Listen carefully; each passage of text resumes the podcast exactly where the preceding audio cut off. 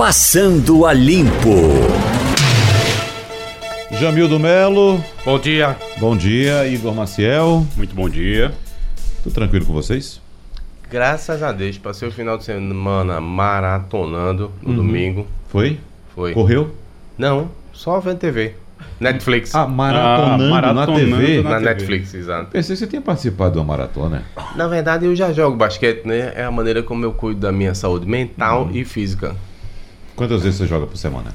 Infelizmente, atualmente, por conta de estudo, eu só posso fazer isso no domingo. Mas a, mas a ideia era fazer isso todos os dias. É, você leu a Veja, Jamil, dessa semana? Rapaz, te disse, fiz absolutamente nada. Uhum. Tive uma semana dura. A gente, na sexta-feira, quando pensa que vai descansar, né? Eita, vai começar o final de semana. Aí caiu aquela bomba da volta de Lula, Lula. para atividade política, né? Ele voltou a mas foi bom sair... para você? Eu acho que tava tão previsível aquilo, né? É, meu amigo, mas quando você começa amanhã ou a semana todinha bem dura, quando acha, ah, quatro e meia, cinco horas, terminei ali o resenha, a gente vai vai sextou, aí eu vim sair daqui era 11 horas. Uhum. Com as, as repercussões, tudo. Quer dizer, Isso. não foi só para mim, foi para todo mundo, né? Isso. Aí cabuloso. Por que, que não solta logo de manhã? A gente ao longo do dia dilui e pode ir para casa tranquilo. Exatamente. Então, mas veja só. Manda é, um recado é... lá pro STF. Não, e no dia seguinte pra... ainda tem mais xarope lá, porque uhum. ele foi dar um discurso em. É, São Bernardo do Campo. Não, no sábado, né? Já, já, já foram realizados dois comícios, né? Um na porta da, da Polícia Federal, assim que ele saiu. É que ele não valeu. Né? Foi valeu, muito, valeu sim. Foi né? muito xoxo. É, o comício foi, foi pequeno. Foi acho que foram 12 minutos se fala. É, Igor, foram coisa assim, menos né? de 20 minutos. O, é. o discurso mesmo que ele fez foi para. São discursos muito direcionados, né? Você vê discursos muito direcionados. Ele, lá quando ele saiu da, da cadeia, ele falou para as pessoas que estavam lá, a tal da vigília Lula livre. Depois, e dando os recados dele. Os recados comuns são Bolsonaro, Moro, Dallagnol e uhum. até sobrou até para a imprensa. Mas você tem aqueles recados ali muito claros, sempre. Aquilo ali é o recado dele. O resto ele adapta para. Então ele falou para o pessoal da Vigília Lula Livre, depois ele falou da história dele no sindicato, falou do sindicato, falou das pessoas que estavam ali também. Provavelmente ele vai falar muito que carregou é, lata d'água na cabeça quando morava em Pernambuco, uhum. quando isso no dia 17, porque dia 17 ele vai estar aqui no Recife. Isso, já marcou para o dia 17. Uh, é, um ato, né? Um festival Lula Livre, vai ter show com Odaí José, Marcelo Genesi uh, e outras pessoas, uhum. evidentemente. Agora, a gente vai, evidentemente, detalhar ainda mais essa situação atual do país, com a expectativa de uma, digamos, radicalização dos discursos dos extremos, né? Extrema direita e extrema esquerda. É, não vou dizer extremo, não, a direita e a esquerda, né? Porque extremo já é radicalismo demais. Uhum. Mas vamos lá, ponderando. Daqui a pouco a gente vai é, ouvir a opinião de Eliane Cantanhede e a gente detalha mais esse assunto com ela também. Agora, é, é bom lembrar que outros preços, como é de se esperar também, né? Outros preços saíram, mas não foram tão celebrados assim. É, é, o próprio Disseu, né? Zé Disseu. E teve também. O, Azeredo é Azeredo. proscrito no PSDB, não teve é. nenhuma manifestação favorável. Nada, saiu caladinho, ficou lá no canto dele. Eu estou só esperando para ver, não são os presos políticos, os presos, os políticos que estão presos, não. Uhum. Eu estou esperando para ver os, os tais dos pobres os que pobres. sofrem tanto. Cadê eles? Exatamente. Não saíram ainda. Eu quero não ver houve... porque a justificativa do STF foi essa. A é. justificativa dos ministros foi essa. Não houve um anúncio. Não, porque não é esse não é para Lula, não é, a gente não está aqui julgando a situação de Lula, estamos julgando a situação dos pobres que não hum. têm condição de ficar e ficam presos logo na segunda instância. Eu estou esperando ele sair. Mas não houve um anúncio da OAB de fazer um mutirão para ajudar exatamente esses pobres. É, vamos ver. Olha, não vamos sei ver. se pobres foi... presos. É, né? vamos ver. Não sei se houve um anúncio porque de, de sábado, trabalhei até sábado, de sábado para cá, eu dei uma é, derivada. Não sei se saiu depois, mas na verdade houve uma entrevista lá no resenha e o presidente disse assim: Vamos atrás de Pedro queremos saber quantas pessoas estão nessa situação para poder a gente trabalhar nisso, porque não pode servir só às pessoas que são famosas ou só aos políticos. Se é um direito, todos têm que ter direito. A quantidade de gente, Wagner, não sei exatamente. Ele, nem a própria OAB sabe, vamos nós saber. Não tem como, né? Uhum. Compreende? É, agora. A, antes... a estimativa é de 4.985. Não, isso é nacional, a gente falando da OAB local. Local não. Você estava viajando, como... voando de volta para Recife, uhum. aí não pôde participar do resenha. Foi nesse programa do resenha que uhum. o presidente local falou. É, exatamente. Mas antes da gente se aprofundar nas, nas outras questões também, Vamos uh, lembrar que hoje é um dia triste para todos nós, hum. né? todos nós profissionais de comunicação, pelo fato da passagem do nosso querido e estimado Inaldo Sampaio. Inaldo, que estava trabalhando normalmente até semana passada, apesar de estar com sérios problemas de saúde. Ter... Tem coluna dele hoje. É, tem coluna, tem dele, coluna hoje, dele né? hoje. Pois é, trabalhou normalmente a semana passada inteira. Acho que no final de semana também, né? até o sábado, pelo menos. Né, mas fomos surpreendidos na madrugada de hoje com a notícia do falecimento de Inaldo Sampaio, que trabalhou durante quantos anos é, é, aqui no Jornal do Comércio? Olha, eu Você sou, lembra? Eu trabalhei com ele, eu sou péssimo em números, 22 né? anos. 22 anos aqui, né? Péssimo.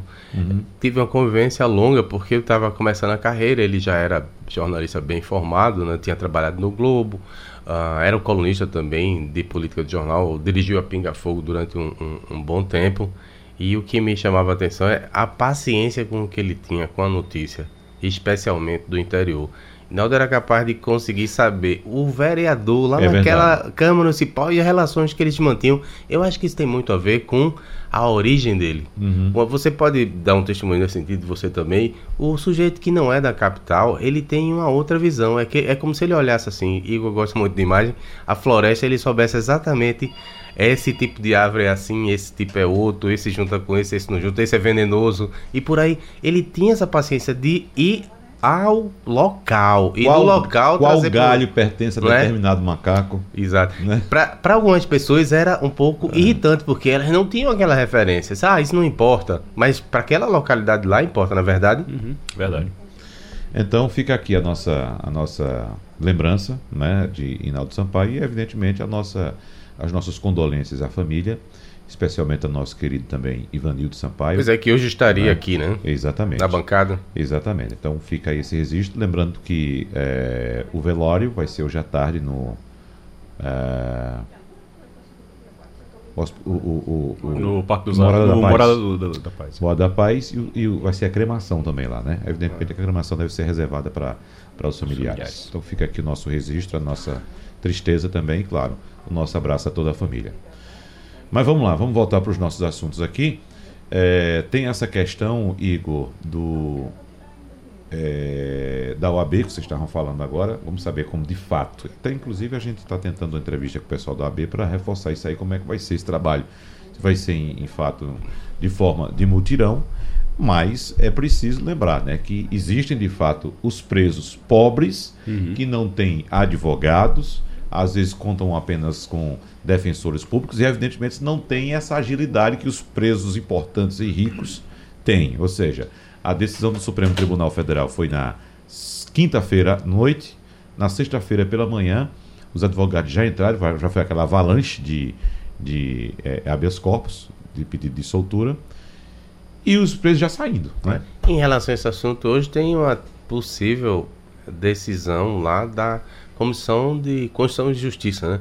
Tanto no Senado quanto na Câmara, os partidários da defesa da segunda instância estão tentando se mobilizar para aprovar alguma coisa e retomar o controle da situação a partir do legislativo. Eu não sei se vai passar. O que eu ouço de, do outro lado é que isso é só bravato, isso é, é. só jogar para a plateia para poder manter ali as aparências para o grupo, grupo que defende esse tipo de, de situação praticamente com o STF disse, olha, isso aqui é cláusula pétrea, não dá para mexer. É, é, Ô, Jamildo. Só em relação a isso, como o Jamildo lembrou bem, eu estava em Brasília, é, não voando naquela, naquele horário, mas estava em Brasília. E lá em Brasília, o que se comenta em relação a isso, em relação à, à votação da segunda instância, é simplesmente que Rodrigo Maia e Alcolumbre não querem colocar em pauta. Eles não vão, eles vão, eles até de, vão deixar os deputados Fazer conversarem, fazerem lá, mas quando chegar para colocar em pauta, eles vão segurar. Qual é o temor dele, é, deles, dos dois?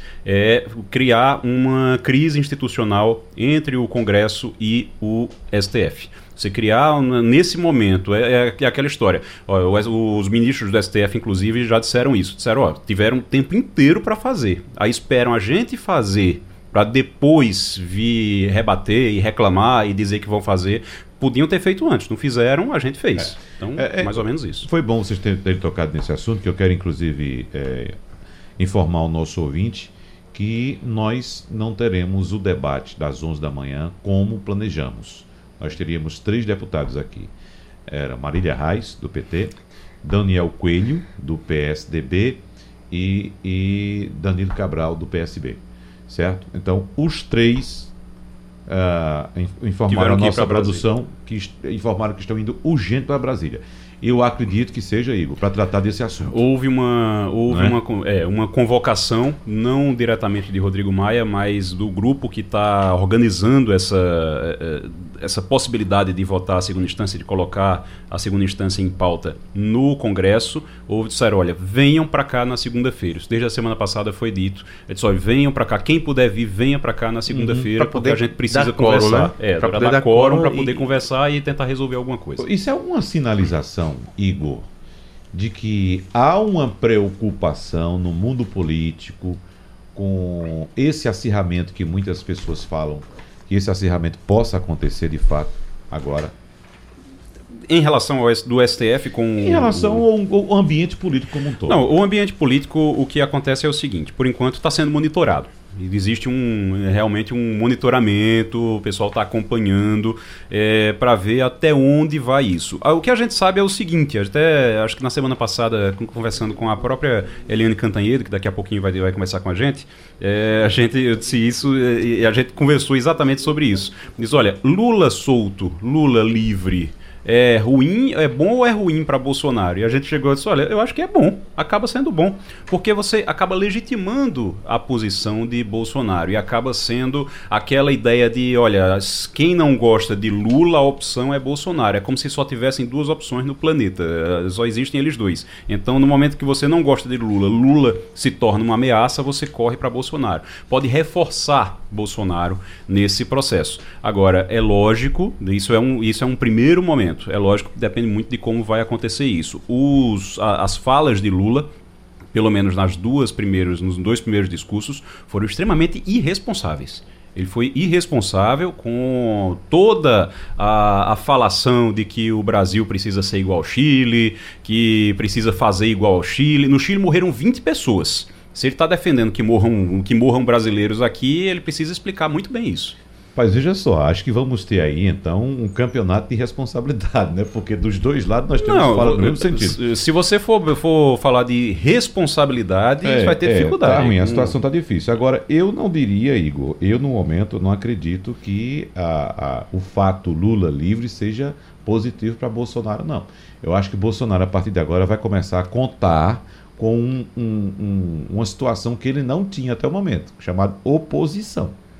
Agora Lula, livre, tem condições de aglutinar, sim, a oposição, que a gente viu. Oposição simplesmente de camarote assistindo o, o, a situação do Brasil. Agora sim, agora vão ter um elemento em torno do qual todos os partidos da chamada esquerda podem se unir. Mas Quem era a oposição torno... no Brasil?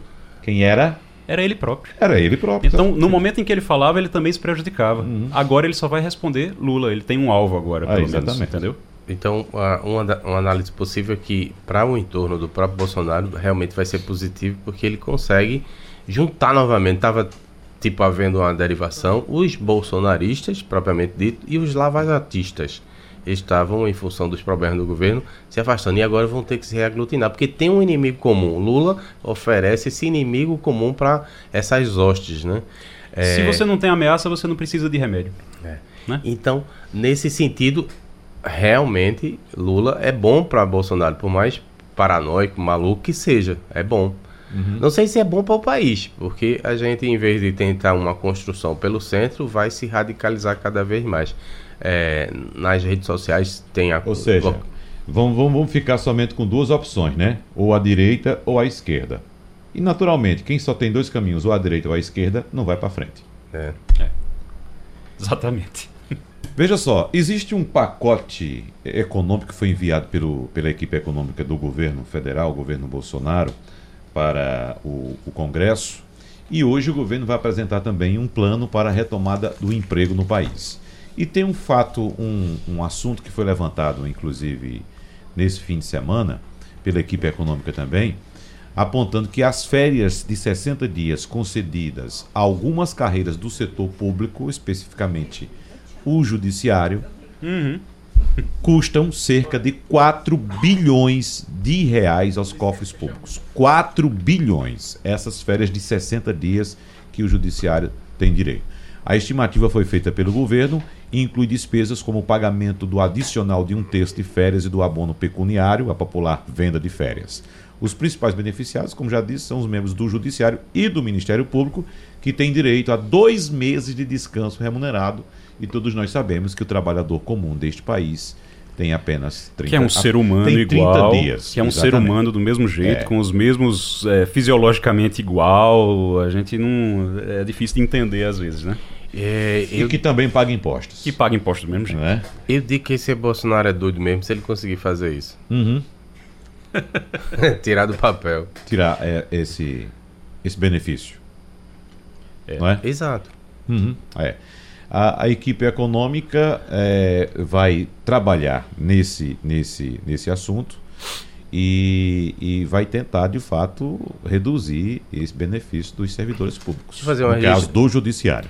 Permita fazer um registro aqui, aproveitando que você toca nesse assunto. No sábado, o Jornal do Comércio publicou um artigo muito bom de Fernando Bezerra Coelho, é, em que ele fala, o título é Transformação do Brasil. Lá tem um dado que impressiona. O país gasta 65% do orçamento ah, para pagar salário, pensões e aposentadorias de 4 milhões de pessoas. Porém, a 200 milhões de brasileiros e quase nenhum direito, dinheiro para investimento em hospitais, postos de saúde, escolas, estradas ou obras de saneamento. Essa é a grande questão que você colocou aí. É só um pequeno exemplo, aquela história da gente estar tá olhando a árvore ou estar tá olhando a floresta. Uhum. Por isso que às vezes eu digo assim: ah, vocês estão defendendo o político. Não, você criticar o salário lá do, do parlamentar é muito pouco. Vamos olhar a floresta a você dizer, ah, porque tem tanto para pagar com correio, tudo bem, poderia reduzir? Pode, mas não é só ali. O país como um todo gasta muito mal, gasta in, com, com ineficiência e acaba não, não tendo dinheiro para as outras prioridades, né? Porque é, é como a, minha, a ideia que vem à minha cabeça é um condomínio.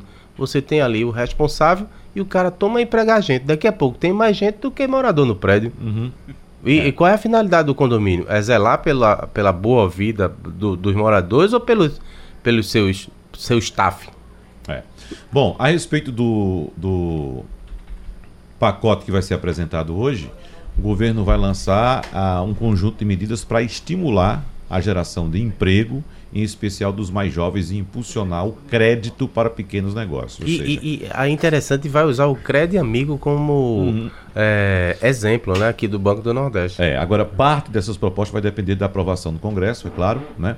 É o caso, por exemplo, da principal iniciativa, que é a redução de encargos para que empregadores contratem jovens de 18 a 29 anos e pessoas acima de 55 anos que não estejam aposentadas. Aproveitar, é, falando sobre emprego, sobre trabalho, para fazer um, um registro sobre a reforma trabalhista de 2017 do governo Temer e tem muita gente e isso tem sido utilizado demais, principalmente pela oposição hoje, é, para dizer que ah, porque olha aí o que é que foi feito na reforma trabalhista e não gerou emprego nenhum e não resolveu nada e as pessoas continuam desempregadas. É uma falácia grande e a gente precisa é, colocar números, colocar em dados para poder falar sobre isso. Você tinha uma, um nível de desemprego aumentando, aliás, o, o número de geração de vagas sempre negativo de 2014 em diante. Você tinha 2000 e, e aliás, 2015 e 2016 negativo, 2014 já tinha diminuído bastante a, herança, a geração. A herança de Dilma, uhum. né? Herança de Dilma.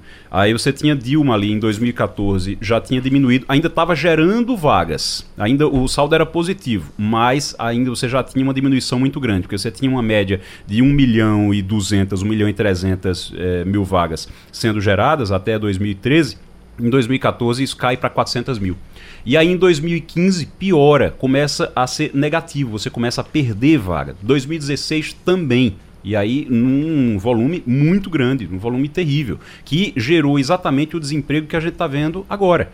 A 2017 foi feita a reforma, isso já deu uma melhorada, deu uma estabilizada. 2018 cresceu, 2019 voltou a crescer, 2019 inclusive está crescendo num patamar é, parecido já, já próximo de 2013, de antes, da, antes se, de toda aquela se, crise. Se você descontar o que vem atrás, na verdade está vendo superávit, né? Ele está conseguindo gerar emprego, só que a massa é muito grande, então não tem como você reverter 14 milhões de uma hora para outra. Já caiu, estava uhum. 12, já está em já 11 tá em alguma 11, coisa, 11.8, né? uhum. agora tá, chegou a mais de 12, né? Está em é, 11.8 agora. Eu sou muito, estou muito esperançoso, esperançoso com todas essas reformas que estão sendo aprovadas e outras que virão, a gente vai chegar em 2020 em ponto de bala, é. feito cruzeiro, e aí, meu amigo, ninguém segura mais a economia desse país, não, porque infelizmente a, a, política descolada, a economia vai ter que se virar, não pode ficar esperando, né? Exatamente. Agora, qual é a equação que a equipe econômica tem que fazer, Jamildo e Igor? Veja só, essa medida que vai ser apresentada hoje, ou esse pacote de medidas, representa perda de receita para os cofres públicos. Então, quando o governo fala, a equipe econômica fala em redução do tamanho do Estado brasileiro, passa por essa equação. Porque se você quer estimular o setor econômico, se você quer desonerar, se você quer reduzir carga tributária, você tem que reduzir suas despesas também. É. E Estado grande significa despesa grande. Deixa uhum. eu te dizer, veja, trabalhei durante muito tempo em economia e é, é simples entender. Ele está perdendo de um lado, mas ele pode ganhar muito mais de outro. Você realmente faz uma oferta para reduzir o imposto e as pessoas empregarem mais. Toda a renda que é gerada a partir desse emprego, seja para gastar com a família, com esporte, com lazer, com tudo, vai movimentar a economia como um todo. Então, no geral, você tem um ganho. É feito, os estados fazem. Ó, vamos abrir parte de mão do ICMS, do ISS, de algum tributo local, para que a empresa se instale aqui, se instalando aqui, se instalando aqui na região, ela gere toda uma transformação econômica que você não teria se uhum. não tivesse aberto mão desse, desse imposto. É. O que Trump fez lá foi isso também. Uhum. Ele baixou os impostos, ah, vai beneficiar os ricos. Não, você vai beneficiar a economia como um todo, porque é, o empregado ele com emprego, com renda, ele pode fazer o que quiser da vida é, e ajudar a economia. Lula fazia economia. isso. Lula fazia isso, só que ele fazia talvez da maneira errada, que era usando dinheiro público depois que acaba, não tem mais, não tem sustentabilidade. Inclusive a gente pode comparar em dois ah, importantes instrumentos aqui de reprodução da, da, da, economia que a gente teve no estado. De um lado o estaleiro, lá todo feito com um empre, emprego de dinheiro público quando acabou. Quando acabou o dinheiro público. É, ele uhum. definhou e está aí. É. Praticamente está quebrado, né? E do outro lado você tem a Fiat, que depende do mercado, que teve vantagens para se instalar, aí inegável, teve dinheiro público também. impostos. Mas ele disputa o mercado, é sustentável, inclusive é um, uma base para o mundo que Pernambuco tem. É, exatamente. Você dá, uma coisa é você dar as condições para a empresa. Outra coisa é você ficar sustentando, né? É isso, faz, isso faz toda a diferença, né? Quer seja, quer seja para uma pessoa, quer seja para um país. Você quer ensinar as pessoas a pescarem ou você quer só dar o peixe para ela ficar dependente da sua oferta de peixe? É. É, é, é para mim a maior questão. Tem que dar às pessoas a condição, como você disse. Uhum. E aí elas deslancharem, virarem, sei lá, Bill Gates, o que for. Gerarem empregos com oportunidade iguais para todo mundo e cada um. Dentro dessas discussões para, para a redução do tamanho do Estado brasileiro, vem a polêmica proposta para, para a extinção de pequenos municípios. É, isso, evidentemente, que, quem defende os municípios, no caso da Frente Nacional dos Prefeitos, está aí louco arrancando os cabelos para não. Eles estão é? prometendo, na semana passada soltaram uma nota uhum. é, profundamente contrariados, reclamando do governo federal e dizendo que vão fazer manifestações. Eu não sei se elas vão ser uh, bem atendidas pela população, porque a população tem raiva. Se você criou ali um prefeito, criou uma Câmara Municipal, mas realmente você melhorou a vida das pessoas e, talvez seja só a defesa de alguns privilégios, né? Uhum. A, agora, cidades que são assim muito afastadas, que já criaram uma cultura, fica difícil você dizer, agora vocês se juntam aí. Não é uma franquia que você de lá de cima diz, para, acaba aí, agora eu quero assim verticalizar. Não, não quero mais assim. É complicado, realmente, é. muito não é complicado. Simples, não é simples para fazer. Agora, eu acho que o principal, o principal que a gente tem é, nessa discussão é que pelo menos travou por enquanto a criação de novos. A criação de novos municípios. Porque quando você começa a discutir, você coloca um projeto lá para discutir a extinção de municípios, e aí você está nessa briga para não extinguir municípios, significa que a roda virou um pouquinho. Então não adianta. Quem defendia criação de municípios, e tem muitos que defendiam criação de municípios aqui em Pernambuco, inclusive, é, no Agreste, tem, é, é, já teve proposta, já teve expectativa em relação a isso. Pão de Açúcar, que é um distrito de Brejo da Madre de Deus, que queriam transformar em município município. Você imagina criar uma Câmara de Vereadores, criar uma prefeitura, alugar prédio, tudinho, para poder fazer isso. E aí, e esse é um dos exemplos apenas, tem exemplo no Sertão também. Então, você. Essa discussão, por enquanto, morreu. Ninguém é. vai falar nesse assunto por enquanto, porque é radical demais é, para quem está é, agora querendo extinguir. E, e na verdade, o, o, que se comenta também é que esse assunto, essa proposta de redução dos municípios, é na verdade um bode na sala por causa do pacote, Sim, né? verdade. Olha, eu, vai ser moeda de negociação. Tá bom, não acaba o teu município, mas também vota em minha proposta. Agora, em, rela em relação à criação de novos municípios, né, eu vejo a, a crítica a esse assunto, a, a, se falar desse assunto como demagogia, porque na prática, na prática, sendo bem pragmático, era um jogo de soma zero, porque ninguém ganhava com isso. Quando você fazia ali a defesa quando você fazia ali a defesa da criação de um novo município, você ia tirar dos outros. Ah, você não ia sim, necessariamente uhum. criar mais despesas. Era uma maneira tipo assim: ah, eu consegui entrar aqui nessa franquia, então esse pedacinho é meu. Mas ele tomava de outro. Mas ele tomava, tomava do, mas ele tomava, mas ele veja, ele tomava de outro que já tinha. Imagine que você, eu, eu, digamos que eu sou Quem um município. Quem a população. Quem perde é a população, exatamente. A população no fim das contas perde, porque essa história de que ah, mas não esse vai criar mais despesa, realmente não vai criar mais despesa. Se vem um milhão de reais para aquele para aquele município, esse um milhão de reais vai ser dividido em 800 mil para um, 200 mil para outro, digamos assim. Só que esses 200 mil que no município novo vão ser utilizados para manter um prefeito, para manter uma Câmara de Vereadores, para é, alugar imóveis para poder funcionar a administração pública, é, para contratar pessoas, esses 200 mil, eles antes eram utilizados, por exemplo, no saneamento do município todo. Agora não tem mais esses 200 mil porque tem que sustentar um, mais um prefeito e mais uma Câmara de Vereadores. Realmente não gera novo, novos custos, mas em compensação a população fica com menos serviço. Uhum. Deixa eu fazer um registro aqui, aproveitando pois que não. a gente está falando de municipalidade, na quinta-feira que vem, essa agora 14, a gente botou esse furo na semana passada, vai ser discutido lá em Camaragibe, possivelmente o afastamento do Meira. É um assunto bastante polêmico, né? Ele continua preso em função de uma operação que foi realizada no, no ano passado. Ele é acusado de suposta irregularidade, de safadeza lá com, com dinheiro público. E é, vai ter a votação de manhã. É, e a partir do feriado. de novo? Exatamente, a partir do feriado, possivelmente. Essa é a, acho que é a terceira votação é, de impeachment do prefeito. É porque né? teve uma que foi cancelada, as duas, a justiça disse que não podia acontecer, mas vão tentar é. aí uma terceira. E é possível que ele, nessa virada do ano aí, já não seja mais prefeito. De 13 vereadores, nove estão a favor do afastamento e uns, os outros lá ou não querem falar para que lado vão ou devem ficar é, a favor do, do ex-prefeito. O resultado é, em resumo, a Nadege Queiroz pode entrar o próximo ano mais livre de uma amarra, né? Essa semana ela está mandando pagar 13 terceiro, férias, o escambau e cumprindo assim, pelo menos com a institucionalidade. Né? O mínimo é de você cuidar do, dos funcionários públicos lá e do serviço público. Pode ser que você tenha um quadro diferente para uhum. o ano. Muito bem. Jamildo Melo, o que é que você destaca aí mais do fim de semana? O que é que você pode trazer para a gente aí, em, é, é, de acordo com as leituras que você. As poucas leituras que você conseguiu fazer, já que você disse que não teve muito tempo. Eu estou envergonhado, eu só fiz assistir filme. então, dos filmes. Uma série maravilhosa. É. Então, conte, conte aí sobre uma resenha aí sobre o filme que você assistiu. Ah, é a lista.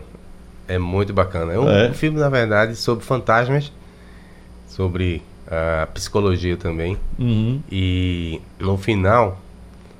Eu não vou contar o final, mas é, é tem uma ansiedade. Não, não vou contar, não. mas é, é, divertido. Eu assisti uns 40 capítulos junto uhum. com minha sobrinha.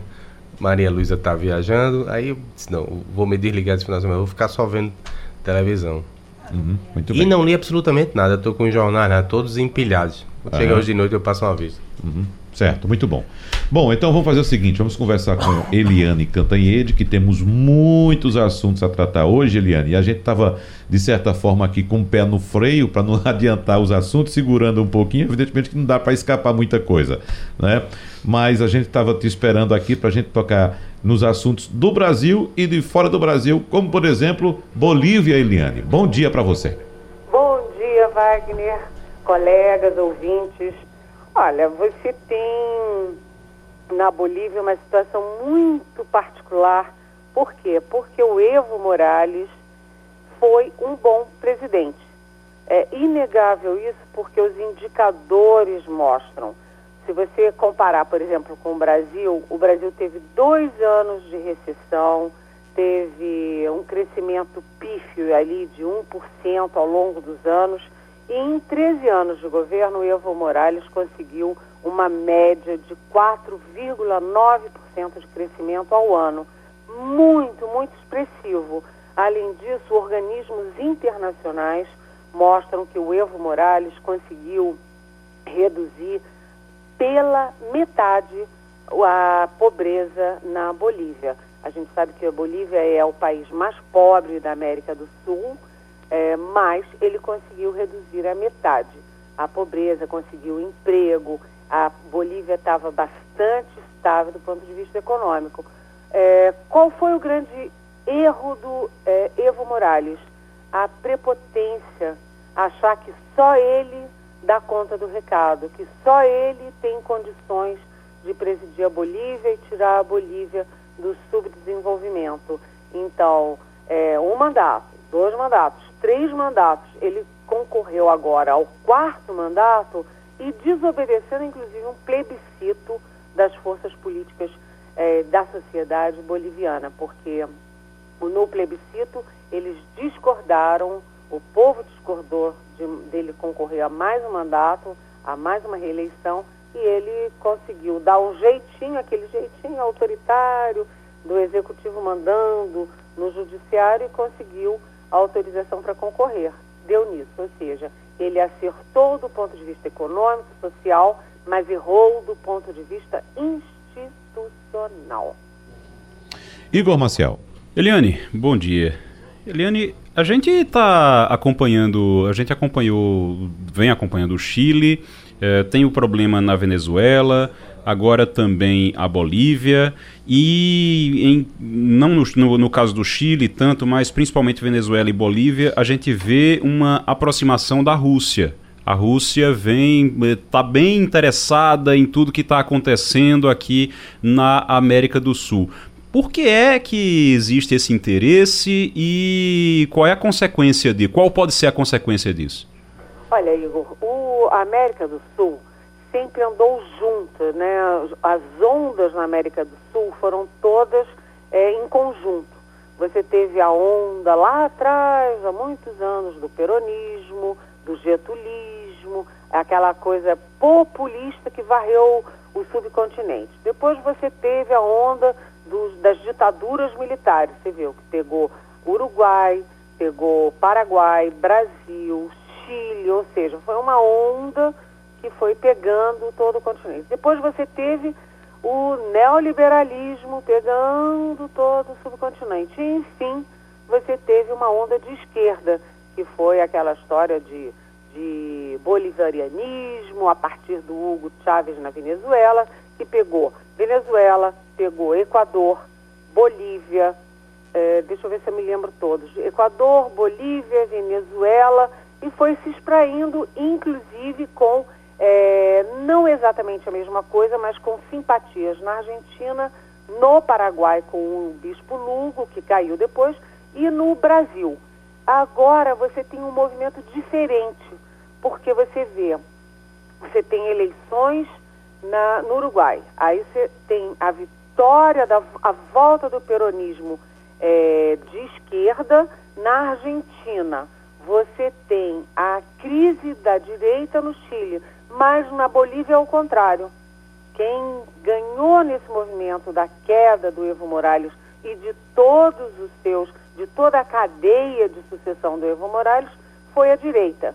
Né? E você tem no Brasil uma polarização é, da, da extrema esquerda e da extrema direita, que é isso que a gente está vendo no continente. Na verdade, o Brasil é uma síntese do que está acontecendo na América do Sul.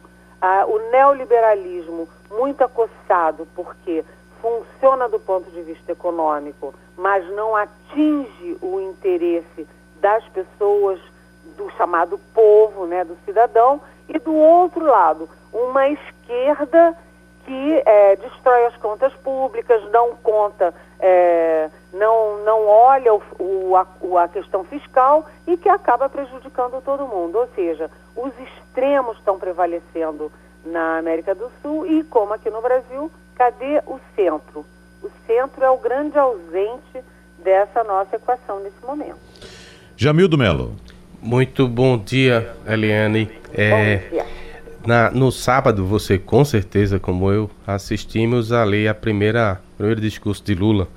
É, ele foi uma ironia grande, né? Que 30 anos do, do, do, fim, lá da queda do muro, a gente falando de socialismo, de comunismo, e ele fez um uso da metralhadora giratória, bateu em tudo, mas especialmente em Moro e Bolsonaro. Para algumas pessoas, essa combinação é bastante é, explosiva, né? Bolsonaro de um lado, Lula de outro. Inclusive, o Lula parece querer jogar um pouco mais de fogueira nessa é, lenha, nessa fogueira, quando ele disse para os jovens, especialmente vocês, tem que mudar o país, tem que fazer feito o Chile, onde está havendo convulsão social. É, essa polarização aí a mil por hora, como você diz, vai parar aonde? Ou a gente tem que aguardar dias piores? Olha, Jamildo, a gente está vivendo um, grandes interrogações aqui no nosso, no nosso querido, nosso grande Brasil. Né? Quando o Lula sai, ele já fez dois, é, duas, dois discursos a la Lula, né? Aquela coisa emocional, aquela coisa de, de carismática, etc. E ele coloca ali, já escolhe os amigos, os aliados, né? PCdoB, PT, exclui o PDT do Ciro Gomes e ele também já escolhe os inimigos, os adversários. E ele foca claramente no Bolsonaro, com ironias e provocações, no é, Moro, que ele chama, né, que ele fala, se refere à banda podre do Judiciário, é, do Ministério Público, da Receita Federal, da Polícia Federal, e o símbolo da, da aspas, banda podre para o Lula é o Sérgio Moro. E também o Paulo Guedes, porque ele atinge o Paulo Guedes quando ele critica as políticas e a economia da, do atual momento. Só que me parece, né, assim, eu acho meio. É, eu acho muita cara de pau o Lula falar dos milhões de desempregados e dos subdesempregados como se fosse coisa agora do Bolsonaro. A gente sabe que quem criou a crise econômica, essa crise social e econômica, foi a Dilma Rousseff, que é do PT. E o Lula esquece isso e fala sob os aplausos da turma dele que a culpa é agora do atual governo. Não é bem assim. O fato é que você teve grandes manifestações é, vermelhas, né, do, do pessoal do Lula, MST, CUT, é, PT, de um lado, e do outro você teve o pessoal de verde e amarelo, que é o pessoal do bolsonarista, contra o Supremo Tribunal Federal. Agora, eu falei grandes manifestações, não é verdade. Na verdade, foram manifestações, mas não foram tão espetaculares assim. Aí é preciso saber se são manifestações pontuais né? Aí acaba, vai todo mundo para casa, ou se isso é o início de um confronto bolsonaristas versus lulistas nas ruas. O fato é que o Bolsonaro vinha centrando ali a metralhadora dele na mídia, na cultura, no meio ambiente, nos aliados como a França, como a Argentina, etc. Mas agora ele vai ter uma oposição concreta. E essa oposição vai crescer, por exemplo, no Congresso Nacional. Uhum. O, ele... mudou. Ah, ah, Eliane Cantanhede, nesse sentido, aproveito inclusive a conversa com você aqui para informar mais uma vez ao nosso ouvinte que os deputados federais Danilo Cabral do PSB, Daniel Coelho do PSTB e Marília Reis do PT estavam convidados para participar do nosso debate das 11 horas aqui na rádio, mas todos cancelaram a participação porque foram chamados por suas respectivas bancadas para participar de reuniões hoje em Brasília. E como você sabe muito bem, todos nós sabemos, a semana em Brasília é menor. Semana em Brasília vai de terça a quinta-feira. Mas eles foram convocados para ir hoje e isso. Por conta do feriado também, né? Será? O feriado comprime pois a é, semana. É, mas isso nos leva a crer que há um movimento, sim, no Congresso, uma certa preocupação com, com o cenário atual. E eu queria saber de você, é, é, Eliane, nesse sentido, o que é que a gente pode esperar mais para frente em relação a esse cenário, ao desenho político que provavelmente pode ser construído nas ruas agora? Lembrando que eu já tive aqui um, um momento de divergência com os meus colegas. Eles acreditam que a soltura de Lula será positiva para o discurso bolsonarista e eu acredito que Bolso, é, é, Bolsonaro, a partir de agora, passa a contar com uma possibilidade de oposição mais concentrada, uma oposição em torno do nome de Lula. Eu gostaria de saber uh, a sua opinião em relação a isso. Então vamos por partes. Primeiro, o caso do Congresso. É, eu almocei semana passada com uma, um personagem que nunca dá entrevista, nunca deu entrevistas, e, portanto, eu acho relevante trazer aqui a Raquel Dodge, que é procuradora, foi procuradora-geral da República e não foi reconduzida pelo Bolsonaro. E a Raquel Dodge está dizendo o seguinte, ela me diz o seguinte, que ah, o, o trânsito em julgado né, não é cláusula pétrea da Constituição. É passível, sim, de emenda constitucional. E o que está acontecendo? Você tem propostas de emenda constitucional, as chamadas PECs, tanto na Câmara como no Senado. E isso vai mobilizar, está mobilizando a partir desta segunda-feira. O Jamildo lembrou que sexta-feira é feriado, então a semana vai ser mais curta. Eles estão antecipando a semana e o foco hoje na Câmara e no Senado é a PEC para permitir a volta da prisão após a condenação em segunda instância. Isto é, é um movimento de setores importantes do Congresso, mas Veja bem, para o Congresso não interessa por vários motivos, inclusive porque a tendência é deixar as reformas do Paulo Guedes, reforma administrativa, reforma fiscal, etc., para segunda, segunda instância, entendeu? Para, para, para o Beleléu. Ou seja, é, é possível que agora o foco passe a ser segunda instância no Congresso e deixe em segundo plano a questão da prisão em segunda instância. Isso é a questão congressual. A sua segunda pergunta é sobre é, Bolsonaro e Lula. Eu concordo com seus colegas, com os nossos colegas, viu, Wagner? Eu acho que a soltura do Lula, veja bem, o Lula solto e o Bolsonaro presidente, com a caneta na mão, na mão falando todo dia, você tem um ambiente conturbado e a presença de Lula é, deixa o Bolsonaro mais alerta, porque ele passa a ter uma oposição direta, é, mas isso um fortalece o outro. O Lula precisa do Bolsonaro para fortalecer o discurso dele e o Bolsonaro precisa do Lula para fortalecer aquela ideia, o temor da volta da esquerda e é, reaglutinar os setores bolsonaristas que estavam com medo aí das, dos erros, né? Estavam desconfiados aí com os erros do, do Bolsonaro. Então, é, o momento é de grande polarização e o Lula reforça o Bolsonaro, o Bolsonaro reforça o Lula e agora um vai ficar atirando no outro. O problema é o centro democrático que não aparece, né? fica em tertúlias é, eruditas. Igor Maciel. Muito sumido ainda esse centro. Agora, Eliane, a gente ainda falando sobre a PEC, a, a possibilidade de PECs, né, estabelecendo a prisão em segunda instância, a gente sabe que não é algo muito agradável, ou pelo menos eh, Rodrigo Maia e Davi Alcolumbre já demonstraram que não é agradável a eles fazer isso agora, porque vai parecer uma provocação com o STF. Qual é a possibilidade disso realmente vingar, independente do que eles pensam? Olha, Igor, esse discurso é o discurso do Rodrigo Maia. Ele diz assim: não está na hora de discutir essa PEC, porque vai ser um confronto, a gente vai estar confrontando o Supremo Tribunal Federal. Mas não é só isso. É que o Rodrigo Maia está falando pela corporação dele, o Davi Alcolumbre também, né, o presidente da Câmara, o presidente do Senado, e a gente lembra que um monte de gente ali dentro é, sofre investigações, sofre processos e é passível de ser preso em segunda instância, se houver essa possibilidade. Ou seja, na verdade eles estão dizendo que é para não criar confronto com o Supremo, mas é uma atitude corporativista para evitar que amanhã tenha senadores, deputados, etc., presos já, é, não eles, mas a turma deles, o, o entorno deles, os ex-deputados, ex-senadores, etc., os aliados, sendo presos em segunda instância. Agora, o fato é que o Rodrigo Maia e o Davi Alcolumbre vão trabalhar para focar nas reformas do Guedes.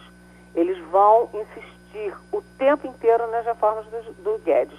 Só que a base do Congresso, o, toda essa bancada nova, né, inclusive o PSL do Bolsonaro, vão pressionar muito para é, focar no na questão da prisão em segunda instância. O foco nesse final de ano vai ser a prisão em segunda instância e as reformas muito provavelmente vão ficar para 2020.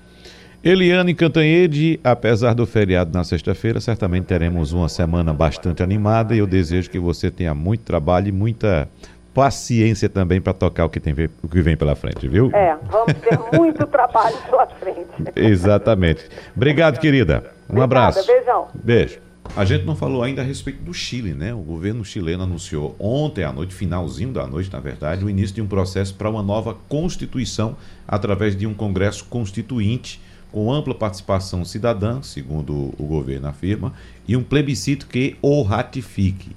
Essa manobra atende a uma das principais demandas surgidas nos protestos que ocorrem no país. O Chile sempre faz isso, não é? É, quando a convulsão, essa não é a primeira no Chile, sempre, tempos em tempos, acontece alguma, algum processo dessa natureza. Aí, em determinado ponto, eles chamam a sociedade para conversar. Olha, vamos mudar isso. Aí pronto. Aí, quando vai mexer no bolso das pessoas, né, eu lembro da última grande manifestação que houve no Chile, antes dessa, era um protesto de estudantes pedindo ensino superior gratuito. No Chile, uhum. o ensino é gratuito, o ensino básico, né? O, o, equivalente aqui a fundamental e médio. Mas o ensino superior é todo privado. Então, o Chile, que tem uma carga tributária em torno de 15%, quando a sociedade foi chamada a discutir esse assunto, disse: olha, nós vamos dar ensino superior gratuito aos estudantes chilenos. Mas. Porém, vamos ter que aumentar a carga tributária para poder cobrir os custos. Não, não, não, não, de jeito nenhum, de jeito nenhum, deixa do jeito que está então. Então, o que é que se faz agora? Chama a sociedade, bom, discuta o que é que vocês querem. É, o que é que vocês querem? Vamos tá aqui. Tá, tem um papel em branco aqui. Vamos lá. Exatamente. Constituição. Bota aqui é. em cima. Constituição. Papel é. em branco. O que é que vocês querem, então? Vamos fazer aqui. Isso. Não, a gente quer, a gente quer que seja tudo gratuito. Pronto. Então todo mundo vai pagar tanto de é. Não, isso aí a gente não quer. Pronto. Então hum, vamos é. lá. Já temos aqui um ponto. Vamos fazer outro ponto aqui. O que é que vocês querem? Não, a gente quer que o transporte seja todo gratuito. Pronto. Então é o seguinte. A consequência disso é isso aqui. Ótimo. Uhum. Assim, eu, eu só acho que dentro de um processo, é, dentro do processo democrático, apesar disso ser importante, esse tipo de negociação ser importante, quando você faz essa negociação já abrindo a Constituição, você abre o arquivo da Constituição e diz, pronto, vamos alterar aqui a Constituição, você enfraquece ela. Você acaba enfraquecendo ela.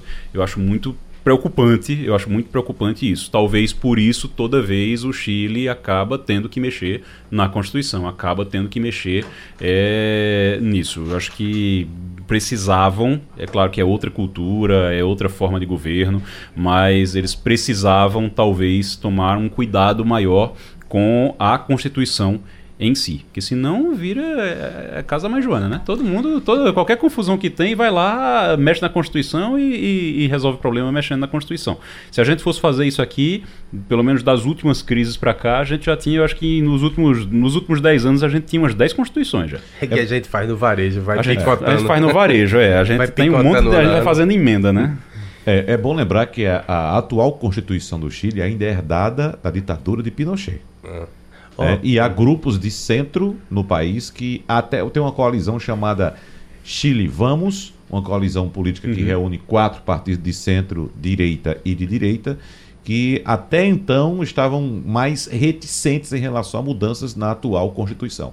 Mas houve então esse entendimento agora e a Constituição vai ser alterada. O que, o que me chama a atenção, o que me gera certa curiosidade, é saber como é que isso vai ser feito em um ambiente em que você já tem uma radicalização natural e você hoje em dia tem também as redes sociais insuflando, jogando ali gasolina na fogueira, né? Como é que você faz isso? Porque no tempo que teve a Constituição, eu era pequeno, mas acompanhava é, minimamente, depois se lia, você tinha ali uma é, só os jornais interferindo. O debate acontecia pelos jornais. De, depois que saía, que repercutia. Hoje em dia é tudo automático. Inclusive pode aparecer um demagogo dizendo: vamos lá, vamos fazer é, pela internet. E aí mete robô, mete o que? Gente que pensa do mesmo jeito, vai só porque fez pressão passar uma ideia uh, que não seja a melhor para o país. Eu não sei se isso dá certo, não, mas uhum. desejo boa sorte aos nossos companheiros lá chilenos. É, em relação à Bolívia, a situação é muito mais difícil agora porque o país está sem comando, né? O presidente renunciou, é, o vice-presidente renunciou, a presidente do Senado que assumir também renunciou, ficou a vice-presidente do Senado para assumir o, o comando do país vão, uh, novas eleições vão ser convocadas e eu acho que é sintomático, uh, Jamildo e Igor, o fato de a presidente do Tribunal Eleitoral, do Supremo Tribunal Eleitoral da Bolívia, renunciar e logo em seguida ser presa. Me parece que é, fica muito claro de que fato houve uma fraude eleitoral. E quem afirmou que houve essa fraude eleitoral foi a Organização dos Estados Americanos, que fez uma auditoria na, na, na, na eleição e percebeu que houve fraudes que houve fraude, melhor dizendo, perdão. Lamentável. Mas, é. o, o, sujeito já tinha se apresentado, já tinha feito governo, elegeu, reelegeu e quer para o resto da vida. Uhum. Deixa as coisas acontecerem naturalmente. E outra coisa, a renovação. fraude, né? E que ele volta ao quarto e, mandato é, com fraude. Com fraude ao ponto de, antes dele renunciar, é. ele, ele ir lá e dizer, não, tudo bem, vamos fazer uma nova eleição, porque estão dizendo que houve fraude, então ele aceitar fazer uma nova eleição é, por conta disso, depois que a OEA mostrou que houve fraude realmente. O que é, chama atenção, o Jamil está tá falando nisso, a Eliane também falou, o que chama atenção é a necessidade de poder perpetuação, que, de né? perpetuação do poder que essas pessoas têm. Uhum. Você vê Hugo Chávez na Venezuela, ficou lá até morrer. Saiu porque morreu. Aí você tem Maduro que assume no lugar e eu acho que vai ficar até morrer também, porque ele também não quer sair de lá. É uma necessidade, é, é uma crença que eles têm que só eles conseguem é um resolver as coisas. Né? É um personalismo o, fascismo é terrível. É assim. O fascismo é desse jeito. Então a gente fala, é, tem muita gente personalidade. É, fica falando assim, não, porque o fascismo, como se o fascismo fosse uma coisa ali que está ligada à direita e só tem não, isso é fascismo também. É, é, o culto à personalidade, é o culto nacionalista, e você tem isso na Venezuela, você tem isso na Bolívia, você tem, tem esse culto nacionalista, e você tem esse culto também à, personal, à, à personalidade, à, à persona, a pessoa que está ali na frente. Então você tem isso na Venezuela, você estava tendo isso na Bolívia, você tem isso em outros países da América do Sul, e Lula, ele foi, dentro dos trâmites democráticos, ele se seguiu ele, tudo corretamente. É, botou ali um fantoche, mas dizer, não deixava de ser uma maneira de se perpetuar, ele, né? É, mas ele, mas ele disse, mas ele fez a coisa, ele poderia ter mexido na Constituição, tentado um terceiro mandato, não. Ele quis fazer tudo certinho, fez ali, isso aí a gente tem que dar Mas chegou o mérito. perto, viu? Não, veja, foi, a gente sabe, Chegou foi discutido perto, isso na é. época, tudo, só que ele percebeu Não que não existia ambiente. Ele percebeu que não existia ambiente para isso. Uhum. No Brasil não existia ambiente para isso, não- como não existe ambiente para isso. Então existia essa preocupação com a mudança de, de, de personagem. Então o que foi que ele fez? Ele procurou um poste. Esse vem Dilma, coloca Dilma aqui. Dilma era uma ministra que Aí o ele achava pensa- que poderia controlar ali e O pronto. Poste pensou que tinha luz própria, aí começou a dar tudo errado. Agora, É. em relação a esse processo da, da Bolívia, me chamou também a declaração, me chamou a atenção a declaração do presidente Bolsonaro, afirmando que o, pra- o Brasil precisa discutir o voto impresso. Não é? Veja só, onde Isso há. aqui é um fetiche, hein? É, pois é. Onde há fraude eleitoral é exatamente onde tem esse tipo de votação, no papel. não é? A E é bom votação lá lembrar- na Bolívia foi do papel, né? Pois é, foi no papel. Eu não foi, entendi foi fraude. Pois é, é, pois é, é, quando eu vi a, manchete, eu também fiquei assim, E outra coisa? ele quer dizer o que com isso? E outra Não coisa, entendi. desconfiar do nosso sistema eletrônico é o próprio presidente colocar em, em dúvida a, a eleição dele. Exato. Não é porque é Exato, o seguinte, Exatamente. porque se houvesse fraude na eleição, o, o- acho que o, o, o, o candidato que não seria beneficiado seria exatamente Bolsonaro. Só existe fraude se Não é? só existe fraude se a pessoa que ganhou ele não gostar. Se ele não Exatamente. gostar da pessoa que ganhou, aí existiu fraude. É. Mas aí, assim, se o sistema é falho, exatamente. Se o sistema é falho, então ele se elegeu numa fraude também. Exatamente. É isso que ele Alguém- quer dizer? Alguém já disse que esse cara precisa ser estudado, e é realmente porque precisa se aprofundar. Às vezes diz coisas que você não consegue alcançar. Igual, a palavra final está com você. Terminou passando ali. Muito bem. Passando a Limpo.